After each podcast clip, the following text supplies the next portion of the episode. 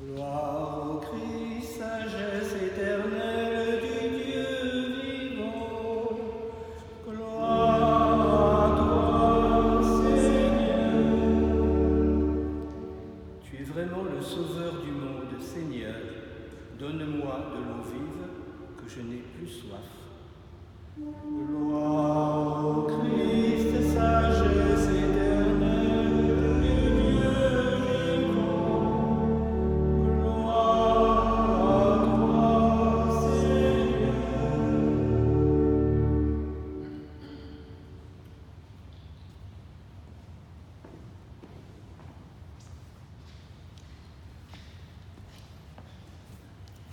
Le Seigneur soit avec vous.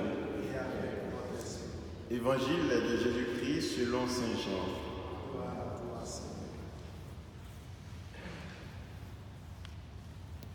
En ce temps-là, Jésus arriva à une ville de Samarie appelée Sychar, près du terrain que Jacob avait donné à son fils Joseph. Là se trouvait le puits de Jacob. Jésus, fatigué par la route, s'était donc assis près de la source. C'était la sixième heure, environ midi. Arrive une femme de Samarie qui venait puiser de l'eau. Jésus lui dit, Donne-moi à boire. En effet, ses disciples étaient partis à la ville pour acheter des provisions. La Samaritaine lui dit, Comment toi, un juif, tu me demandes à boire, moi une Samaritaine En effet, les Juifs ne fréquentent pas les Samaritains. Jésus lui répondit, Si tu savais le don de Dieu, et qui est celui qui te dit, Donne-moi à boire, c'est toi qui lui aurais demandé, et il t'aurait donné de l'eau vive. Elle lui dit, Seigneur, tu n'as rien pour puiser, le puits est profond. D'où as-tu donc cette eau vive? Serais-tu plus grand que notre père Jacob qui nous a donné ce puits et qui en a bu lui-même avec ses fils et ses bêtes? Jésus lui répondit, Quiconque boit de cette eau aura de nouveau soif, mais celui qui boira de l'eau que moi je lui donnerai n'aura plus jamais soif.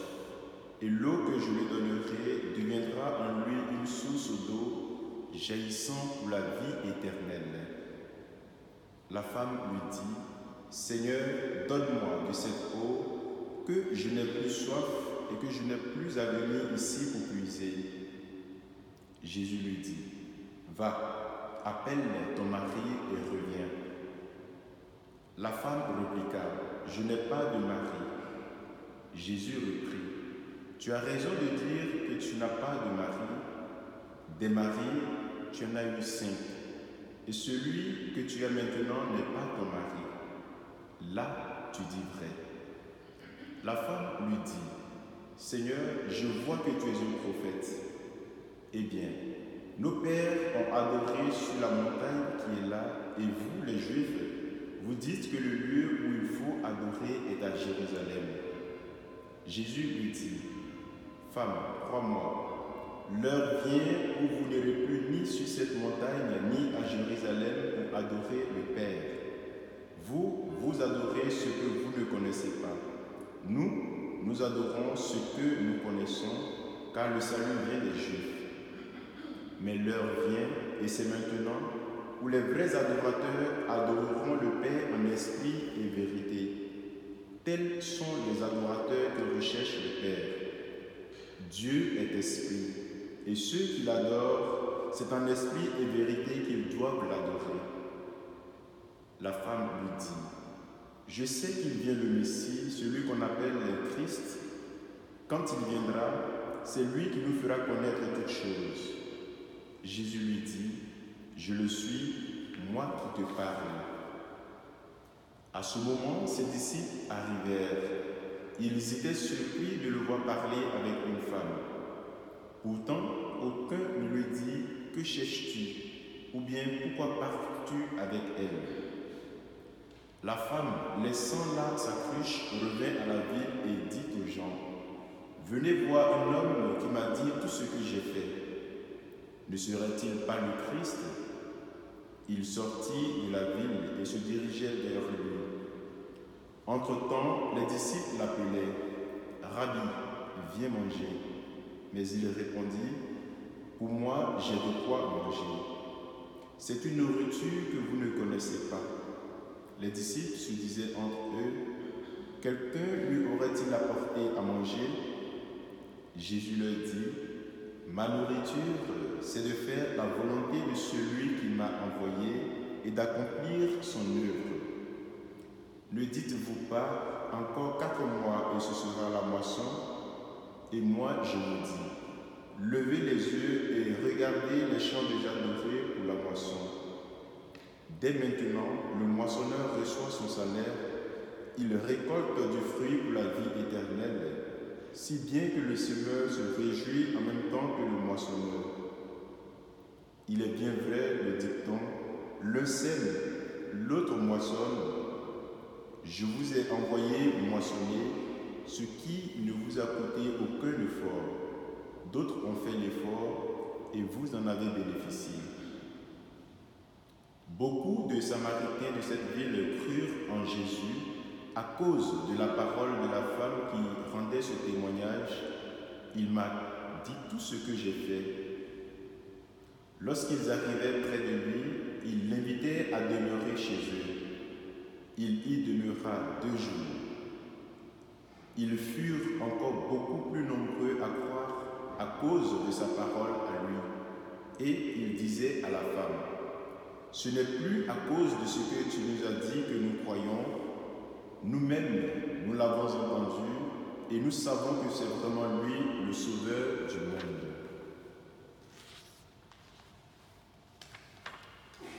Acclamons la parole de Dieu.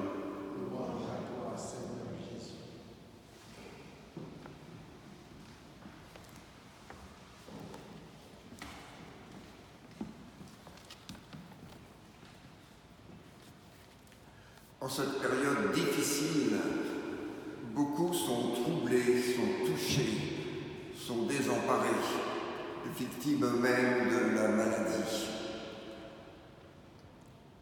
Et voici que, comme disait un, prédicateur qui animait une retraite ces jours-ci, nous avons l'impression d'être en un temps de carême mondial invité à revenir à l'essentiel, à revenir à la grandeur de l'homme, à nous rendre plus solidaires les uns et les autres, à entrer dans une prière plus profonde. Et certains d'entre nous peuvent ne pas comprendre les décisions de nos évêques d'Île-de-France qui, par souci des uns et des autres pour écouter, respecter ce qui a été demandé, ont décidé que les messes en présence des fidèles soient suspendues pendant un temps. Ce n'est pas pour que nous délaissions la prière, mais au contraire, pour que nous revenions à Dieu de tout notre cœur, pour que nous revenions à l'essentiel, pour que nous renouvelons nous nous renouvelions dans une prière, les uns unis aux autres au-delà de notre présence, et non pas, hélas, au cœur de nos communautés diverses le dimanche et pour nous de notre communauté de Saint-Jacques, Saint-Christophe. Oui, dans ce passage d'évangile aujourd'hui, Jésus nous dit si tu savais le don de Dieu, ce Dieu qui veut te donner la vie, tu lui demanderais à ton tour et il te donnerait la vie. Lui, il est venu pour que chacun ait la vie et qu'il l'ait en plénitude. Et Jésus, il suscite de notre part donc une demande réciproque. Demande, crie auprès de moi un pauvre cri et Dieu entend. La Samaritaine, elle cherchait où parler à Dieu. Et elle a compris, comme Jésus lui disait, que ce n'était pas simplement au temple de Jérusalem ou à celui de Garizim. Parler à Dieu, au plus intime d'elle-même. C'est là qu'aura lieu sa rencontre avec Dieu. Nous qui pouvons venir à l'église le dimanche, eh bien, parlons à Dieu au plus profond de nous-mêmes. Nous qui sommes dans nos maisons, dans nos hôpitaux, dans les EHPAD, parlons à Dieu au plus profond de nous-mêmes. La Samaritaine, voici que sa vie était dispersée, égarée. Elle ne savait plus exactement ce qu'il en était de la grandeur de sa vie. Elle est conduite à faire la vérité de sa vie. Et voici qu'en cette période, c'est une invitation pour chacun d'entre nous à revenir à l'essentiel de notre dignité d'enfant de Dieu bien-aimé. La Samaritaine, elle ne savait pas aimer.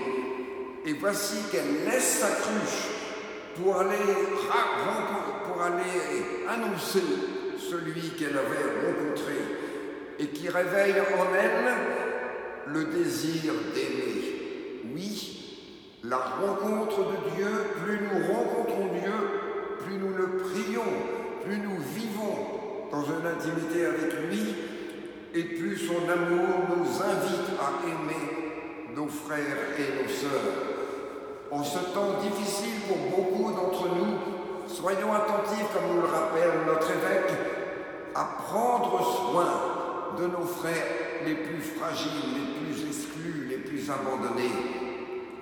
Soyons attentifs à vivre véritablement cette solidarité entre nous. Nous voyons les responsables de l'Europe vivre ce large consensus où ils disent avant les contraintes budgétaires, ce sont les enjeux de santé publique et d'activité économique qui doivent passer prioritaires. Puissent-ils pouvoir réaliser ce qu'ils nous disent aujourd'hui? Mais nous, chrétiens, ne nous laissons pas décourager vivons davantage cette solidarité, cette charité, cet amour puisé en Dieu, chacun d'entre nous. Prenons soin de nos frères et témoignons qu'il est vraiment celui qui est venu pour que chacun ait la vie au milieu des pires difficultés.